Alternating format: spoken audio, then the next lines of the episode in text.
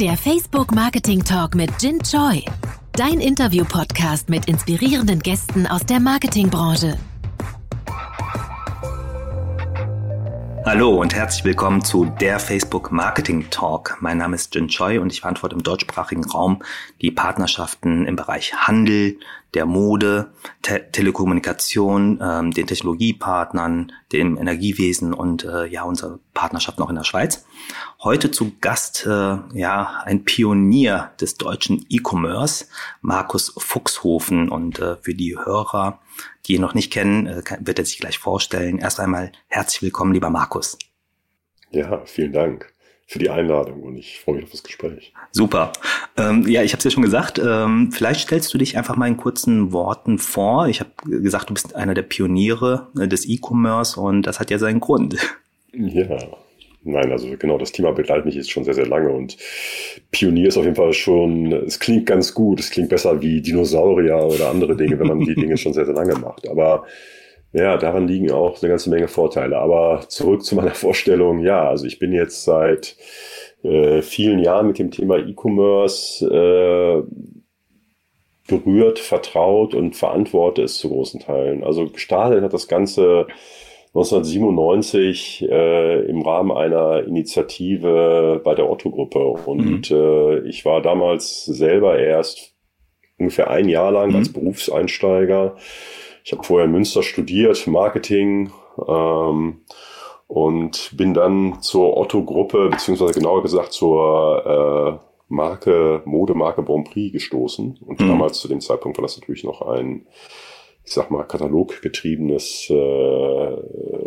Distanzhandelsmodell. Und ja, durfte sozusagen wirklich von Stunde Null an mhm. ähm, das Thema E-Commerce mit begleiten. Und da gibt's natürlich viele Phasen. Und, äh, und es ist wirklich so, im Anfang waren es natürlich wirklich sehr, sehr viele Pionierarbeit. Also es mussten Grundvoraussetzungen geschaffen werden. Und ähm, ja, das ist natürlich eine lange Reise. Und ja, ich durfte die in verschiedenen Funktionen begleiten. Also erstmal so als Projektleiter.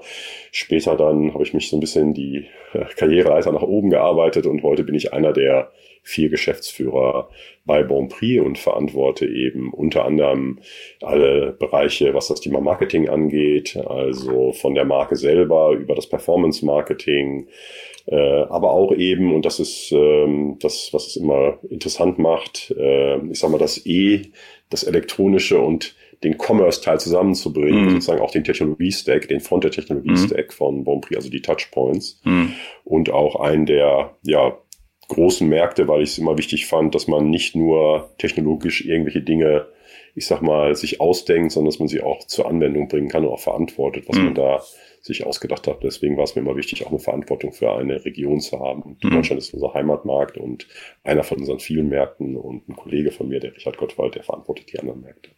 Mhm. Du bist ja 25 Jahre bei Bonprix und hast eine Menge gesehen. Also ich würde gerne einfach mal auch, auch, auch diese Journey gleich mal mit dir beleuchten, welche Meilensteine du erlebt hast, was so zentrale Momente in der Entwicklung eures Business waren. Ähm, aber mal ganz zurück 1995. Du bist im Controlling eingestiegen. 97 sagst du, ähm, habt ihr angefangen, das ganze Thema E-Commerce zu entwickeln. Was war der Impulsgeber? Ich erinnere mich selber noch mit 27. Ähm, als ich äh, äh, in die Industrie eingestiegen war, äh, 97, ähm, dass das wirklich äh, noch wirklich sehr, sehr early stage war. Ja, ähm, 2000 ging es ja so los in der Breite. Was hat dir damals als Katalogversandhändler äh, den Impuls gegeben?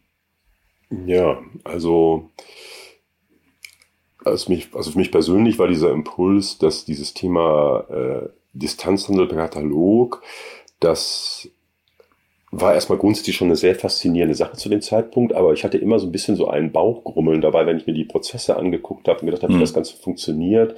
Habe immer gedacht, irgendwie die Idee ist klasse, mhm. aber es ist irgendwie nicht das richtige Medium. Mhm. Und damit meine ich nicht, dass Kataloge falsch sind. Und wer, wer heute, bis heute setzen wir sehr, sehr gut ähm, Kataloge ein, aber es gab eine ganze Menge Nachteile, die aus diesem Medium-Katalog entstanden. Wenn man sich vorstellt, auch damals der Autoversand, ein riesengroßes Big Book ne, äh, von über 1300 Seiten, das man erstellen musste. Es gab Redaktionsschlüsse und dann war das Ganze nicht mehr veränderbar. Und auf der anderen Seite tauchte eben das Internet auf. Ne? Mhm. Also im Studium habe ich das so am Rande noch mitbekommen und mich mhm. das immer total fasziniert. Und äh, meine erste Aussage zu dem Thema war damals in der Projektgruppe, ja, das Thema Internet wie die traditionellen Nachteile des Distanzhandels beseitigen. Mhm. Auf einmal wird es interaktiv, man kann Dinge veränderlichen und äh, agiler. Und hatte immer schon da gute Ideen und insofern war es, äh, habe ich nur gedacht, die DNA von Bonprix war schon die richtige, weil wir haben im Katalog auch schon viel verändert. Wir hatten so ein lernendes Prinzip und dann habe ich gedacht, wenn man das jetzt mit dem Thema Online kombinieren würde, dann könnte da was ganz Besonderes draus werden. Mhm. Ihr habt äh, damals 1995, wenn ich korrekt informiert bin, mit zehn Mitarbeitern und einem 32-seitigen Katalog gestartet. Wo steht ihr jetzt heute, auch im, im Kontext der Internationalisierung? Ihr seid ja international aufgestellt. Ja, wir sind heute, also Bonprix selber, die ersten Jahre, also gestartet ist Bonprix noch, mhm. noch früher, ne? Also mhm. dann diese, die, die Jahre, auf die jetzt du verweist, sind die mhm. Jahre, wo dann, ja, wie gesagt, ich selber angefangen habe, da zu arbeiten. Ab 97 waren wir dann mhm. live mit dem Internet, mit dem mhm. ersten Online-Auftritt.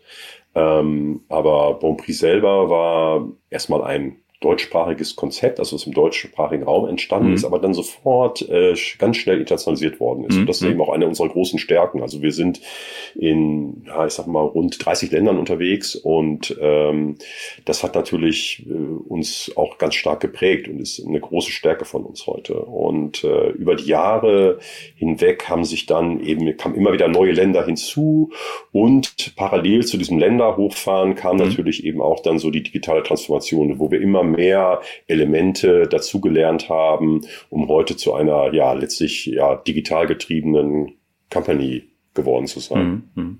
Und was waren da so Meilensteine? Gibt es da bestimmte ähm, zentrale Themen, die dich äh, in den letzten zehn Jahren äh, begleitet haben? Ja, es gab natürlich, also ich sag mal, es gibt, es, es gab diese, ja, diese erste Phase, diese Pionierphase, wo man viel ausprobiert hat, wo man erstmal überhaupt so Grundvoraussetzungen, wir reden heute immer viel so von Fundament geschaffen hat. Also zum Beispiel zum Start hin, da waren wir damals alle sehr stolz drauf, hatten wir schon eine wirkliche Schnittstelle zwischen dem Online-Auftritt und äh, dem Backend. Und das klingt heute total normal, ne, wenn wir heute alle über Microservices und APIs sprechen und so weiter. Aber damals war es eben so, dass viele noch einfach, dass da der Auftragseingang per E-Mail war. Ne? Man hatte eine mhm. Webseite und am Ende kam dann nur eine E-Mail raus. Mhm. Und ähm, das hatten wir zum Beispiel zum Start. Also, und das war viel, wie gesagt, infrastrukturelle Arbeit oder alleine die Katalogproduktion aufzubauen. Also von einer Katalogproduktion, wo wir schon bereits Bilder hatten für den Katalog, mhm. das für eine Online-Produktion nutzen zu können. Ne? Da waren viele solche Elemente, äh, um überhaupt erstmal Fundament äh, zu schaffen. Und wenn ich das richtig sehe, guck mal, ihr habt ja 1997 mit der ersten Website angefangen mit dem ersten Webshop. 2011 kam dann die erste mobile Lösung, der Webshop und Auftritt für Handys und Tablets. 2016 Grand Prix App. Und ähm, in Zukunft erwarten wir hier künstliche Intelligenz äh, für Prognosen, so Tools und Größenrechner ab der Januar-Kollektion, wenn ich hier korrekt informiert bin. Und da merkt man ja, dass zwischen 97 bis 2011 scheinbar eine hohe Experimentierphase war und dann geht's wirklich mit äh, Schlag auf Schlag, mit, mit, äh, ja, mit Plattformlösungen weiter und die Innovationsdichte steigt. Ähm, ist da eine Art Zeitraffer entstanden? Ist es die, das Nutzungsverhalten der der, der Konsumenten, was sich verändert hat? Was hat es so angetrieben? Oder ist es einfach eine in, interne Agilität, die ihr da gewonnen habt? Hm. Ja, ich denke also, ähm, ich, also ich glaube wirklich, dass das Thema E-Commerce hat über diese Jahre eine extreme Professionalisierung auch erfahren. Hm. Also, ähm, also wir mussten diese Strukturen aufbauen. Ich selber, wie gesagt, ich bin, bin Kaufmann und bringe äh, Commerce mit dem E zusammen. Das E hat mich immer äh, fasziniert und gereizt. Und deswegen habe ich damals auch sofort gesagt, das ist ein Thema, was ich, äh, dessen ich, ich mich gerne annehmen würde. Mhm. Aber wir haben immerher immer mehr gute Leute auch hineingeholt ins mhm. Unternehmen und die haben natürlich alle ihren Fußabdruck irgendwo hinterlassen mhm. und geholfen, ähm, die Themen aufzubauen. Also nehmen wir mal so ein Beispiel wie Online-Marketing, was wir früher mhm. im ersten Schritt mal 2003, glaube ich, war ungefähr der Startpunkt von Online-Marketing. Und dann haben mhm. wir es natürlich auch erstmal in so einem Agenturmodell betrieben. Dann kam, haben wir Leute ins Unternehmen reingeholt, die haben gesagt, komm, äh, lass uns das mehr im Inhousing machen. Dann sind wir, haben wir uns auf die Reise bewegen. Insofern hat sich immer irgendwo äh, Dinge, ich sag mal, verbessert, professionalisiert und insofern auf der einen Seite natürlich immer äh, die Kunden haben natürlich auch irgendwo immer mit eine ich sag mal, die Schlagzahl dabei mit auch äh, weiter erhöht. Aber ich glaube, es ist schon sehr, sehr stark eine, eine interne Veränderung war und Professionalisierung und man sieht es eben auch alleine an der Anzahl der Menschen, die wir im Laufe der Zeit und der Spezialisierung, die da sozusagen zu uns gekommen sind. Äh, so am Anfang, wie gesagt, hat's hat's vielleicht gereicht, dass ich als BWLer äh, da noch äh, äh, irgendwo äh, mit einer Affinität zum E äh, eine große Meinung vielleicht zu gewissen Themen hatte. Und heute haben wir doch äh, haben wir Tracking-Spezialisten, mhm. äh, Business-Analysten. Äh, wir haben Webdesigner, UX und solche Dinge. Und wir haben also sehr stark auch ähm, ähnlich wie ich es gerade im Online-Marketing beschrieben habe, wirklich diesen In also diesen In-Housing-Pfad dann auch übernommen. Also weg von reinen Agenturmodellen hin zu heute sehr viel stärker In-Housing, aber auch eben weiterhin auch noch hybride Modelle, mhm. wo wir auch äh, immer noch partnerschaftlich mit vielen äh, externen äh, Partnern zusammenarbeiten. Mhm. Zum Thema Marketing bei Bon Prix. Auf welchen Säulen baut das Marketing vom Bon Prix grundsätzlich auf? Was sind eure Prinzipien? Was sind Hauptkanäle? Ja, die Hauptkanäle haben sich natürlich, sag ich mal, im Laufe der Jahre deutlich gewandelt. Also unser, ich sag mal, unser Stammkanal äh, ist natürlich das Thema Katalog. Und Katalog ist eben wichtig, dass die Rolle ähm, ist, es ist ein Marketingkanal. Früher haben wir mhm. viel zu stellen natürlich gedacht, das ist, das ist das große Ganze, ne, weil alles dort stattgefunden hat. Ne? Also wir hatten nur den Katalog. Als Commerce-Lösung halt, ne?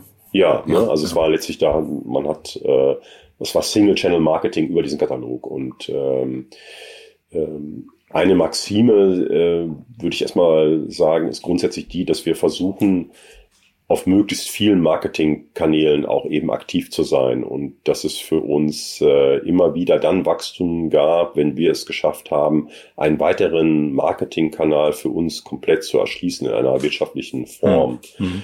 Und ähm, Insofern ist uns erstmal im Grunde genommen jeder Kanal grundsätzlich gleich lieb, hm. wohl wissend, dass wir eben im Laufe der Jahre einen großen Weg hatten, um von den hohen Kataloginvestments hm. eben viel stärker in die Online-Welt hineinzutauchen und die hm. hochzufahren. Also wenn ihr von Kanal zu Kanal expandiert, was ihr so organisch als Entwicklung ähm, total nachvollziehbar finde. Wie geht ihr denn mit der Ganzhaftigkeit jetzt um? Also wie geht ihr ähm, quasi mit dem Thema der Customer Journey um? Wie bewertet ihr bestimmte Kanäle in der ähm, ja in der Zusammenwirkung? Das ganze Thema Attribution Modeling. Ähm, ja. Wie seht ihr das? Also äh, genauso wie du es gerade schon gesagt hast, wir sind äh, eine Zeit lang wirklich von Kanal zu Kanal vorgegangen. Wir haben also mhm. immer weitere Kanäle hinzugefügt und haben dadurch Wachstum generiert. Mhm. Und äh, natürlich kam dann vor ein paar Jahren der Zeitpunkt, wo man merkte, ja, das ist immer jeweils auf dem einzelnen Kanal funktioniert das ganz gut. Hm. Das sind sicherlich lokale Optima, aber es ist kein globales Optimum über die einzelnen Kanäle hm. hinweg. Hm. Insofern kam dann die Notwendigkeit sehr, sehr stark, sich mit dem Thema Customer Journey zu nicht mehr aus einer Kanalperspektive darauf hm. zu schauen, sondern aus einer Kundenperspektive. Hm. Und dementsprechend haben wir dann auch, und das war dann auch aber auch eine auch eine Inhousing-Leistung, dass wir unser eigenes äh, dynamisches Attributionsmodell aufgebaut haben. Mhm. Zumindest mal für die ganzen Online-Kanäle haben wir das und können dort heute viel stärker äh, statistisch äh, sauber mhm. äh, eine vernünftige Attribution den einzelnen Kanälen zuweisen und haben daraufhin, sage ich mal, unsere Marketingkanäle deutlich äh, mhm optimiert, weil natürlich wie immer, dass man das so kennt, dass viele Kanäle liefern Assist, äh, einige mhm. Kanäle äh, liefern dann die Tore äh, und das mussten wir über die Jahre auch lernen mhm. und haben auch, wie gesagt, da festgestellt, dass wir an vielen Stellen immer gerade kurz vorm Tor doch eine ganze Menge Doppelinvestments haben. Mhm. Durch diese langjährige Forschung und ähm, das Betreiben von Attribution Modeling, gab es da Überraschungen, äh, kontraintuitive Erkenntnisse, die dann auf Daten beruhen? Ja, also ich sag mal so, was wir am Anfang, also wir sind relativ spät, also gefühlt für uns jetzt aus unserer Perspektive spät, also selbstkritisch hm. zu dem Thema gekommen, weil wir hatten natürlich am Anfang so ein bisschen die, äh, die, die Thematik, dass wir doch äh, mit dem Thema Mode und in den Preispunkten, wo wir Mode verkaufen, dass wir gar nicht so lange Journeys. Hatten und hm. gesagt haben, wenn ich jetzt einen Kühlschrank kaufe, dann beschäftige ich mich vielleicht mal mehrere Wochen oder so damit mit diesem Kauf und, äh, hm. und insofern hatten wir gedacht, dass das für uns gar nicht so ein großes Thema ist. Hm. Aber wir haben dann eben dann doch festgestellt, dass ähm, auch bei unseren Kaufketten sozusagen, mhm. die wir haben oder Marketingketten, dass das doch ein großes Thema ist und auch insbesondere durch diesen Wechsel zwischen Desktop und Mobile, also gerade mhm, in dieser klar. Phase, die vielleicht jetzt inzwischen schon auch wieder ein Stück vorüber ist, weil die Leute mhm. deutlich stärker eben mobil unterwegs sind und nicht mhm. mehr das Device so häufig wechseln, haben wir einfach festgestellt, dass da doch viel mehr Potenzial war, als wir uns das ursprünglich äh, mhm. Gedacht hatten. Ja. Welche Rolle spielt ähm, dann speziell in diesem Kontext äh, von unseren Plattformen aus mal betrachtet Instagram äh, in Richtung Kommunikation und Inspiration? Ja, ist natürlich, also für, also ich, das, ich finde, für das ganze Thema Mode ist das Thema Bild natürlich mhm. ein unheimlich wichtiges Element. Mhm. Und wenn man jetzt mal die Anfänge des Internets zurückgeht und am Anfang, man hat auf Google geguckt und hatte da im Grunde genommen in den ersten Jahren eine reine Textwüste. Und Klar. insofern äh, äh, ist, äh, ist Mode verkauft sich eben über Bilder. Und insofern sind solche Kanäle, wie Facebook sie anbietet, wie Instagram, die deutlich bildgewaltiger sind, das sind für uns unheimlich wichtige ähm, Möglichkeiten, mhm. um unsere Produkte gut darzustellen. Mhm. Ähm, das Ganze in einer, ich sag mal, wirtschaftlichen Form zu tun, mhm. also das Ganze äh, auch entlang einer Customer Journey richtig mhm. einzuwerten, das ist immer noch eine große Herausforderung. Also mhm. das, was wir heute in Summe bei Facebook. Ich sag mal, erreichen ist ja, Facebook ist mhm. einer unserer größten Marketingkanäle. Du hast vorhin ja auch gefragt, was sind mhm. die großen Kanäle? Und ich habe mit dem Katalog begonnen. Facebook ist einer unserer größten Kanäle, wenn ich in Summe sehe. Aber innerhalb von Facebook würde ich schon denken, dass wir eigentlich bei Instagram noch mehr Chancen hätten. Mhm. Aber es ist eben auch dann immer wieder die Herausforderung, ähm, dafür auch wirklich diesen geeigneten Content zu liefern. Ja? Mhm. Und ähm, das Thema, also nativer Content, überhaupt Content über die vielen Touchpoints zu generieren, das ist mhm. nach wie vor ähm, stellt das unsere Organisation vor eine Menge Herausforderungen, mhm. ähm, da also einen konsistenten Auftritt zu erzeugen mhm. und eine richtige Mischung zwischen nativ, aber auch was das Thema Kosten äh, mhm. äh, optimal ja, Wirtschaftlichkeit, äh, Wirtschaftlichkeit. Das ist mhm. halt ein, ein Spagat und mhm. ähm, da finde ich, können wir noch sicherlich noch ein Stück besser werden. Mhm. Ja, ich glaube, das äh, ist auch eine der zentralen Fragestellungen in der Diskussion mit äh, ja, verschiedensten Industriepartnern und Vertretern. Wie gehen wir mit der Contentproduktion um? Weil die Mediennutzung einfach so schnell geworden ist. Die Bildfrequenz oder die Inspirationsfrequenz, die erwartet wird und auch die äh, Zeitachse oder das Zeitfenster, in denen Creatives sich abnutzen, das ist äh, von steigender Dynamik äh, für viele Partner. Und ich glaube, dass das äh, eine Herausforderung wirklich äh, speziell in der Mode ist, ja, ähm, aber auch für alle anderen Branchen auch gilt. Welche Strategie verfolgt ihr? Wie hat sich Medienproduktion oder Contentproduktion und das Storytelling bei euch entwickelt strukturell? Wie, hast, wie, wie, geht ihr damit um? Also ähm, das ist eine Herausforderung, die wir seit vielen Jahren kennen. Wie gesagt, wir kommen ja aus so einem einfachen Modell, wo wir eben nur für, für einen Kanal Bilder gemacht haben. Mhm. Und da waren auch viele Rollen, waren dann auch in einer Hand. Und ähm, wenn ich, wie gesagt, nur für einen Kanal sowas mache, dann ist es relativ klar, ich kenne die Mechaniken, ich weiß, welche Bildwelten ich brauche. Mhm. Es ist ein eigen, eigener Touchpoint. Der eigene Touchpoint war eben nur der Katalog. Mhm. Wenn, wenn ich jetzt die ganzen Marketingkanäle sehe und diese Abnutzungserscheinung und, und, und, dann habe ich ganz andere Taktgeber, ich habe ganz andere Frequenzen, die notwendig sind. Mhm. Und ähm, wir haben erstmal natürlich im ersten Schritt mal mit unseren eigenen Kanälen, unseren eigenen Touchpoints mhm. begonnen. Das mhm. war dann der Bereich Online-Shop, wo wir einfach äh, die Chance genutzt haben, in diesem Medium deutlich mehr Bildmaterial zu, zu zeigen. Weil wir sind im Distanzhandel. Mhm. Distanzhandel heißt ja, ich muss irgendwo über die Distanz einem Kunden, einem, einer Kundin das mhm. Produkt näher bringen. Mhm. Deswegen brauche ich einfach schon mal viel, viel mehr mhm. Material.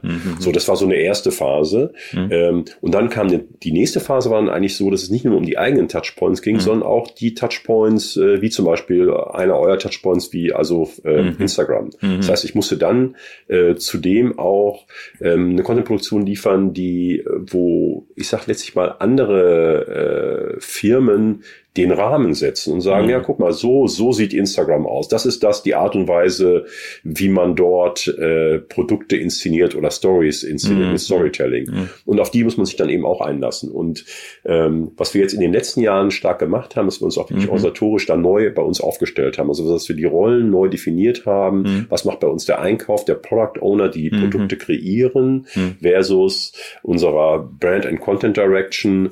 Das sind äh, der Bereich, der eben wirklich die Content-Produktion dann äh, einleitet und die dann eben nicht mehr nur aus einer Brille von einigen wenigen Touchpoints, sondern aus vielen Touchpoints macht und dabei trotzdem dann eben das Thema Wirtschaftlichkeit, was wir schon mhm. vorhin hatten, ähm, dass dass das weiterhin gewährleistet ist. Und das ist schon eine große organisatorische Veränderung gewesen, mhm. ähm, die wir, ja, wie gesagt, seit ungefähr drei bis vier Jahren haben wir das, diesen großen Schritt nochmal eingeleitet. Mhm. Aber das ist eine komplette Inhousing-Lösung oder habt ihr noch externe Partnerschaften? Wir haben auch noch externe Partnerschaften. Das heißt, mhm. wir, ähm, was wir vor allem in-house, äh, ich sag mal, lösen, ist eher so das ganze Thema Planung und ähm, Vorbereitung von solchen Dingen, aber wir haben natürlich eine ganze Menge Agenturen noch, die für uns dann Produktion machen, durchführen und aber in der Logik, in der wir ähm, mhm. das vorgeben, dann den Content abliefern, aber mhm. auch, ich sag mal, Content Pools, die wir anlegen, wo diese Daten hineinkommen in einer gewissen Struktur, so dass wir eben auch natürlich heute sehr stark eben Datenbank gestützt, einerseits Kataloge, aber mhm. auch natürlich unsere, unseren Webshop und eben die anderen Touchpoints versorgen können. Mhm. Hat sich äh, durch die Pandemie in der Art und Weise, wie inszeniert, äh, etwas verändert? Ja, eine ganze Menge, weil ähm, äh, wenn man jetzt mal auf die Anfänge der Pandemie zurückguckt, mhm. dann waren wir relativ schnell ja in einem kompletten Lockdown. Äh, mhm. Wir waren bei Reiseverboten. Das heißt, Models konnten nicht mehr reisen. Äh, teilweise hatten wir, konnte, durfte eine Stylistin nicht mehr äh, einem Model die Haare äh, sozusagen stylen und mhm. kein Make-up mehr anbringen. Mhm. Und insofern haben wir dann verschiedene andere äh, Formate äh, ausprobiert und wie man immer so schön sagt, so Not macht erfinderisch. Mhm. Und wir haben dann eben wirklich versucht, ähm, Model, äh, äh, den Models teilweise selber äh, sie sich fotografieren zu lassen. Mhm. Teilweise gab es dann vielleicht auch mal Situationen, wo in einem Haushalt dann vielleicht auch ein Fotograf mit dabei war. Und wir haben sehr stark so, wie wir es so bezeichnet haben, sehr stark leben, lebensnahen Content erzeugt. Also mhm. wir sind halt nicht mehr Glossy. nach Mallorca, nach Miami oder wo auch immer mhm. hingeflogen, sondern es wurde in vielen Hamburg auch fotografiert. Und mhm. äh, wir waren selber von den Ergebnissen sehr positiv äh, überrascht. Und mhm. es ist immer eine Balance zwischen Inspiration, die du ja auch geben willst. Du willst ja nicht mhm. etwas zeigen, so wie es genau ist. Du möchtest ja schon ein leicht überhöhtes, wenn aber auch erreichbares Bild für die Kundin kreieren. Mhm. mhm Und äh, das muss dir immer gelingen. Aber wir fanden, dass das, äh, dass diese Dinge, die wir dort gemacht haben, dass das sehr, sehr positiv war. Und wir schauen uns auch sehr, sehr gut jetzt gerade auch noch im Rahmen von Marktforschung, hm. wie weit wir diese Konzepte weiterfahren. Wir glauben auch, dass es viel besser auch für uns als Marke passt. Also, dass es ein, ein sehr viel authentischeres Bild gibt. Aber wie gesagt, es hm. muss eben auch die Inspiration, die muss, spielt auch eine große Rolle dabei weiterhin. Hm, hm. Wie seht ihr da die Entwicklung fürs nächste Jahr? Siehst du da Risiken oder Opportunitäten? Ja, ich sag mal, aktuell sind wir wieder eher in einer Situation, wo wir wieder Schwierigkeiten haben. Also mhm. das Thema Reisen durch, ja, ist weiterhin jetzt auch wieder eher schwieriger und eingeschränkt. Also ich glaube einfach, dass das uns weiter noch eine ganze Zeit begleiten wird. Aber das Gute ist, wie gesagt, wir haben jetzt äh, Konzepte dafür entwickelt und äh, wir müssen zum Beispiel jetzt nicht im Extremfall, teilweise haben wir nur zum Beispiel noch mit gelegter Ware arbeiten können, gar nicht mhm. ohne Model. Das halte ich weiterhin für die Präsentation von Mode. Das ist möglich, aber ähm, am Modell wirkt Mode einfach viel, mhm. viel schöner. Also das ist schon mhm. unser Konzept, dass wir versuchen, schon die äh, Ware so darzustellen. Mhm. Aber äh, ja, wir werden sehen, was die Zeit jetzt bringt. Mhm. Wir hatten im Oktober den sogenannten Instagram Month. Und da haben wir viel mit Creatoren und Influencern gesprochen. Ist das ein Thema für euch, äh, das relevant ist? Wie geht ihr damit um? Ja, das ist ähm, also ähm,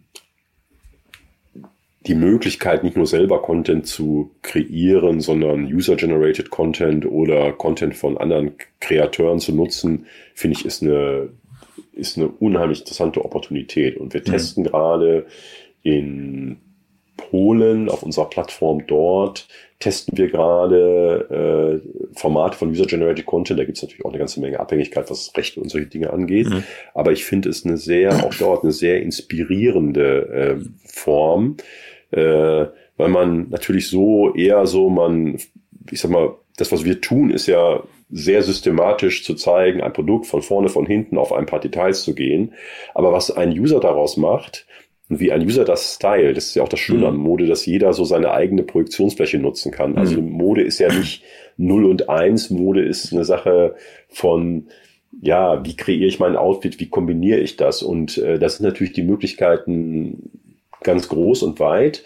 Und insofern sind Menschen, die damit gut oder kreativ umgehen, das, äh, ja, das äh, macht eine Plattform sehr, sehr lebendig. Und da werden wir ganz sicher in der Zukunft äh, mehr solchen Content auch auf Bonprix, mhm. auf unserer Plattform sehen, aber auch eben Kanäle nutzen, wo äh, solcher äh, Content erzeugt wird. Mhm. Mhm.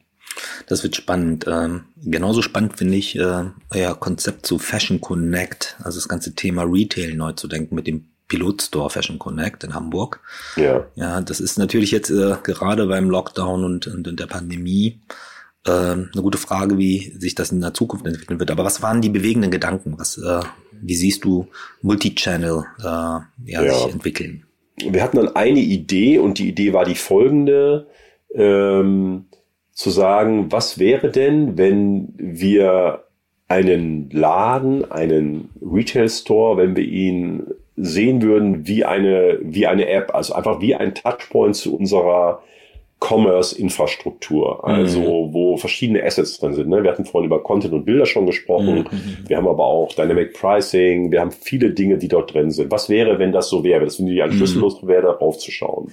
Das war so eine interne Betrachtungsweise. Was wir dann aber vor allem gemacht haben, wir haben äh, viel von dem, was wir gelernt haben bei der digitalen Produktentwicklung, also mhm. im Bereich äh, User Experience, äh, wir haben einfach die Leute gefragt, was ist heute im Bereich Retail, was sind Herausforderungen? Wo sind Dinge nicht nicht gut gelöst. Was mhm. müsste besser sein, um euch die äh, mehr Spaß beim stationären Einkauf sozusagen mhm. zu geben? Und dann sind wir sehr stark eingestiegen und es kamen dann mehrere Effekte raus. Also die Leute haben gesagt, die Showrooms also äh, sind überfüllt, es ist zu viel Ware da drin. Mhm. Ähm, ich muss hinterher anstehen, wenn ich in die Umkleide gehe und wenn ich dann bezahlen, muss ich auch nochmal anstehen. Und das waren so Punkte, die aus der User-Perspektive zurückkamen. Mhm. Und wir haben dann gesagt, okay, wie kriegen wir das sozusagen zusammen? Und können wir da irgendwo eine neue äh, Form des Shoppings kreieren? Und daraus ist letztlich dieser Store entstanden, den du heute in der Mönckebergstraße siehst. Also mit dem Anspruch, die User Experience, die Kundenexperience einfach zu verbessern und äh, ja, was sind die Erfahrungen? Dabei eben digitale Verfahren zu nutzen, ne? also mhm. digitales äh, ja erweitern, augmented äh, Shopping sozusagen zu kreieren. Das ist, das war die Idee. Hm. Wird die Idee skalieren? Was sind eure Erfahrungswerte?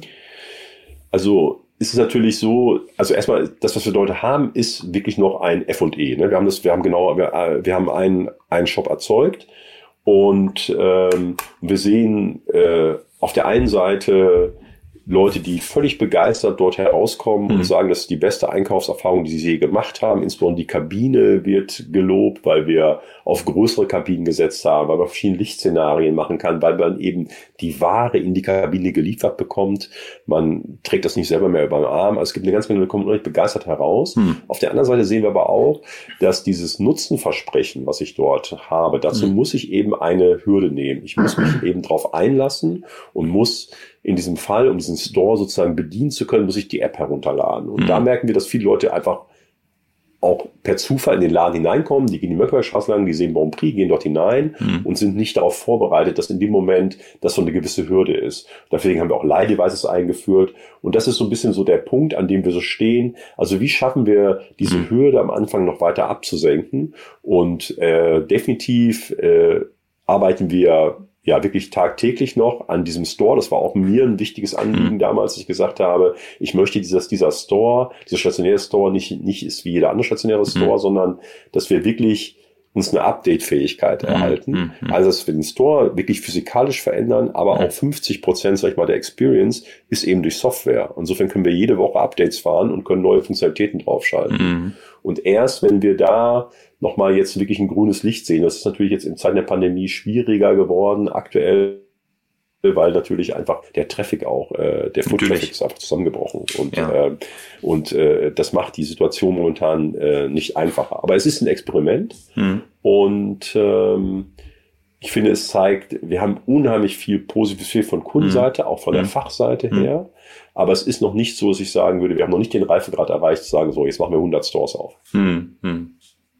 Da bin ich gespannt. Also das ganze Thema Foot Traffic besorgt äh, ja viele Partner, wie sich das entwickeln wird. Und ähm, hat ja auch einen positiven Impact gehabt. Ähm, wir haben äh, oftmals in Dialogen halt auch äh, ja das Statement gehört, der Covid hatte, ähm, die Pandemie hat als als Zeitraffer fungiert. Ne? Und deshalb finde ich ja. so spannend. Also viele traditionelle Unternehmen sind jetzt halt äh, digital aktiv geworden, E-Commerce aktiv geworden und versuchen jetzt halt auch aus, aus dieser Richtung kommend die Integration zu betreiben in Richtung funktionierende Omnichannel-Systeme und die habt's quasi umgedreht und äh, bin gespannt auf die weitere Entwicklung.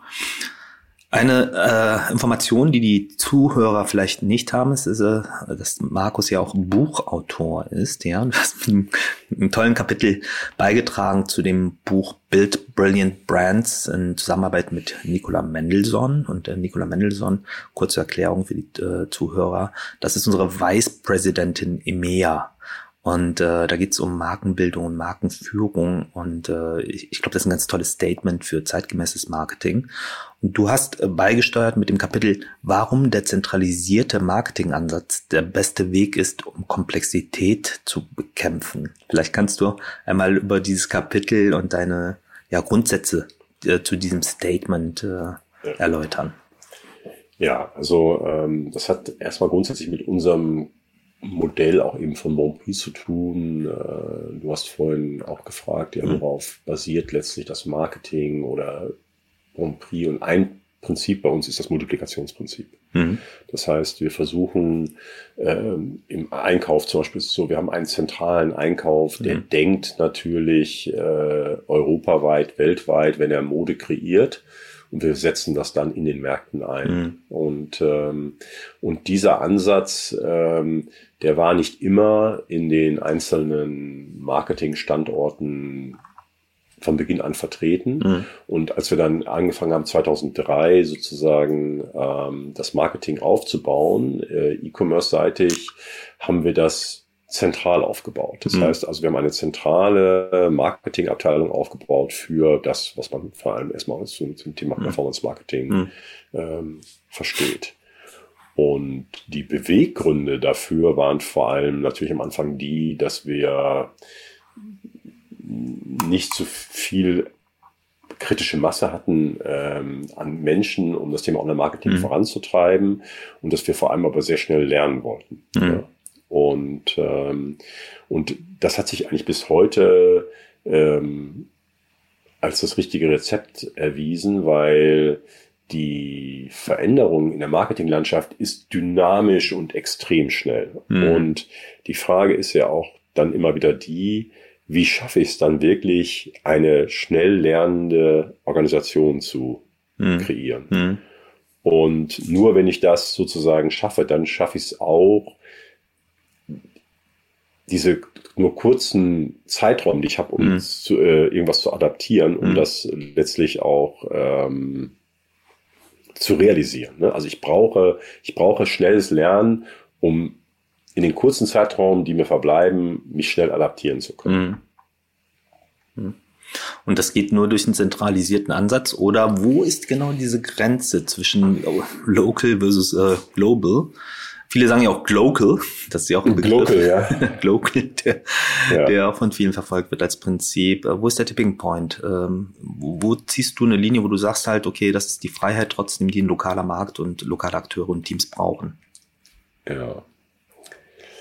Also ich habe da sicherlich ein einen sehr extremen Ansatz mhm. drauf, weil ich glaube einfach, dass ich, ich, ich, ich nehme ein Beispiel. Also mhm. wir hatten vorhin über das Thema Customer Journey gesprochen. Mhm. Ein, ein dynamisches Attributionsmodell zu mhm. entwickeln. Für mich ist es erstmal grundsätzlich das Mathematik, ne? Mhm. also Statistik, Verfahren ja. und so weiter.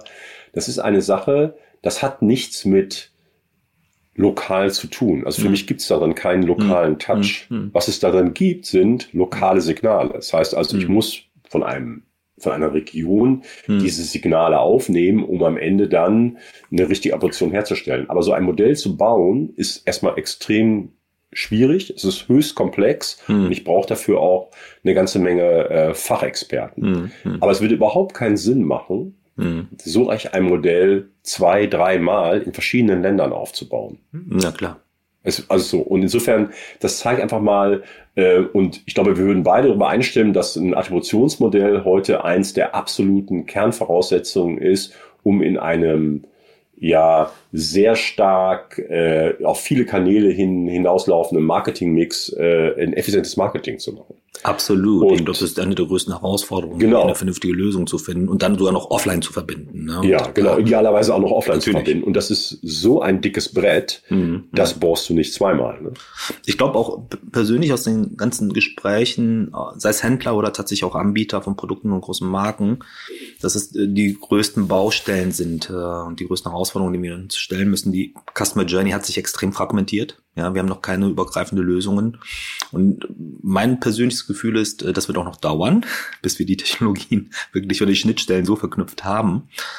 Und ähm, ich denke mal, dass es verschiedene Lösungen geben äh, wird. Ja, das eine werden statistische Modelle sein, das wird äh, Media Mix Modeling sein, das andere wird tatsächlich eine, wie auch immer geartete äh, Tracking-Lösung sein, die Data Privacy konform ist, äh, was ja auch äh, in den zukünftigen Entwicklungen auch nicht äh, vereinfacht werden wird. Ja, äh, da sind wir, glaube ich, auf einer langen Reise.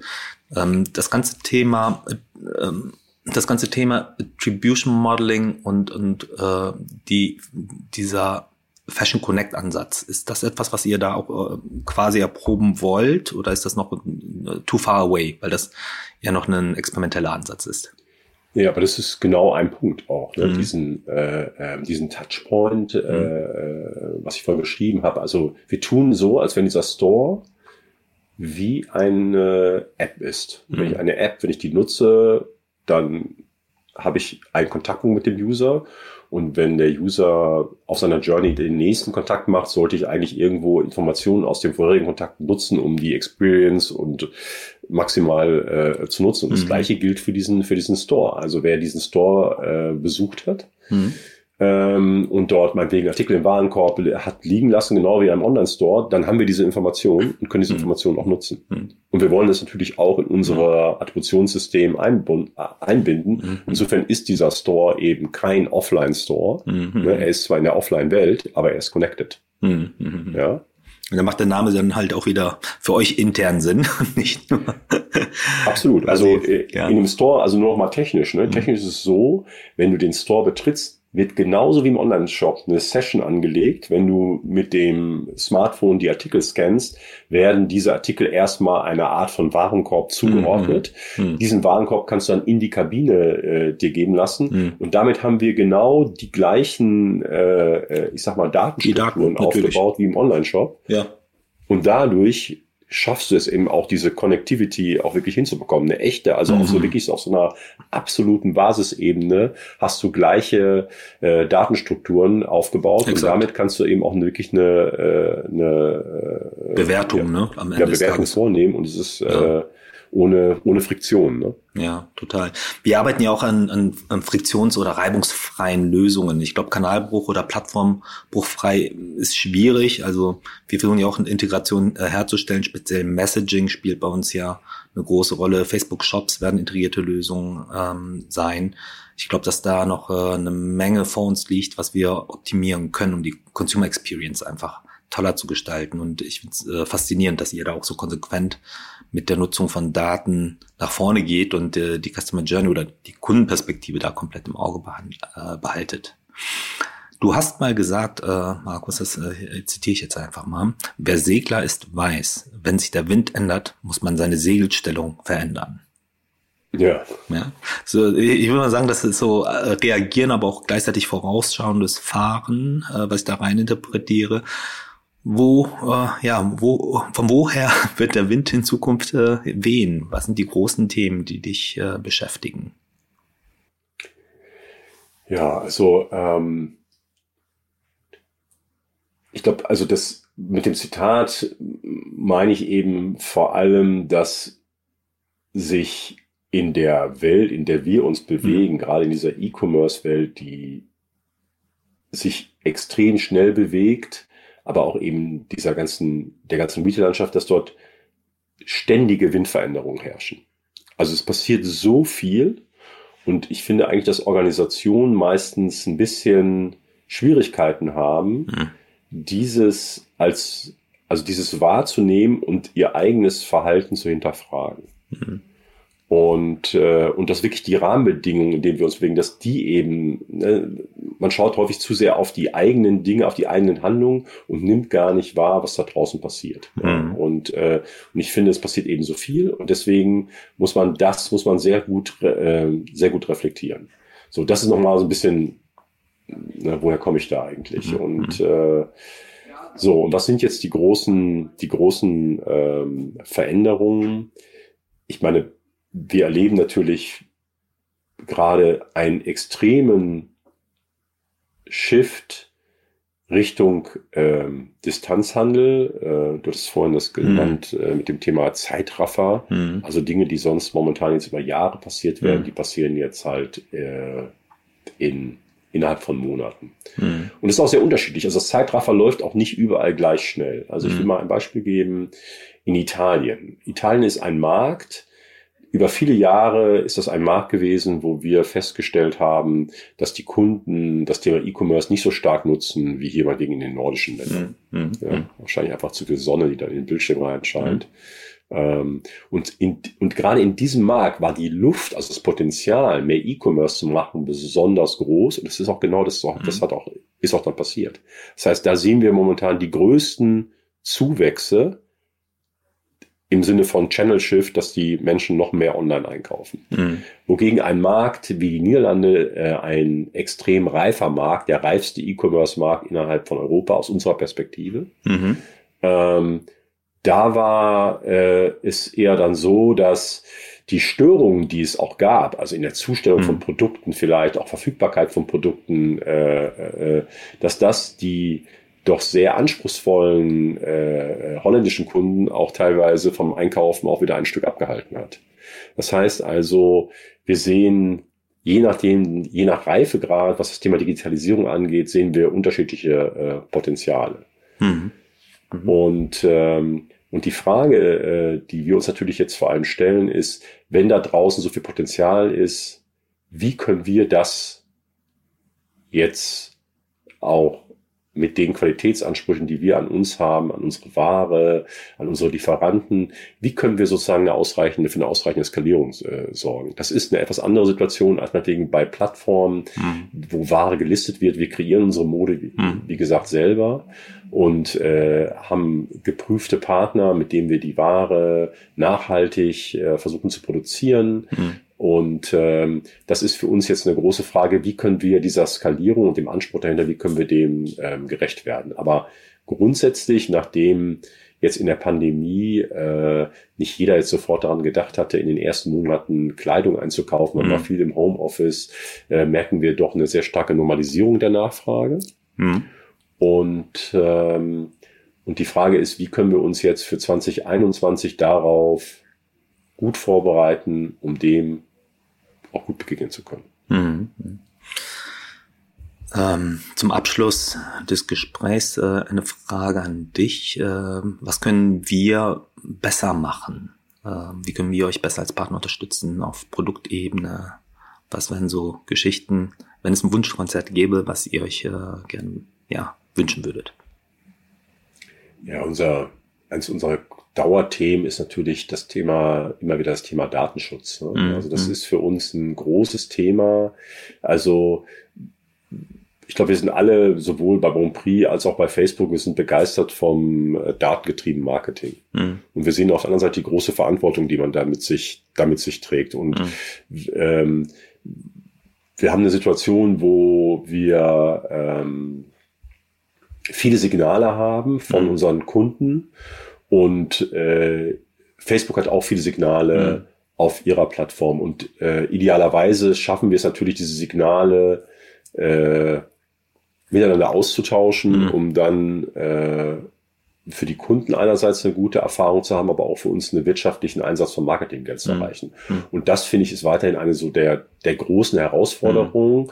das hinzubekommen. Das ist die mhm. eine Seite. Und auf der anderen Seite dieses Thema Inspiration. Also mhm. wie gut schaffen wir es, wir hatten es vorhin mit Instagram mhm. diskutiert, wie gut schaffen wir es wirklich ähm, äh, für in, in diesem speziellen Fall, aber du hast ja gesagt Wunschkonzert, mhm. also für Mode inspirative Formate zu schaffen, mhm. uns da gegenseitig besser zu unterstützen noch mhm. äh, und da gemeinschaftlich Tests zu fahren äh, und Content zu kreieren und mhm. da verbesserte Prozesse aufzubauen. Mhm. Das wären so die Dinge, die ich nach vorne gerne mhm. mit euch zusammen machen würde.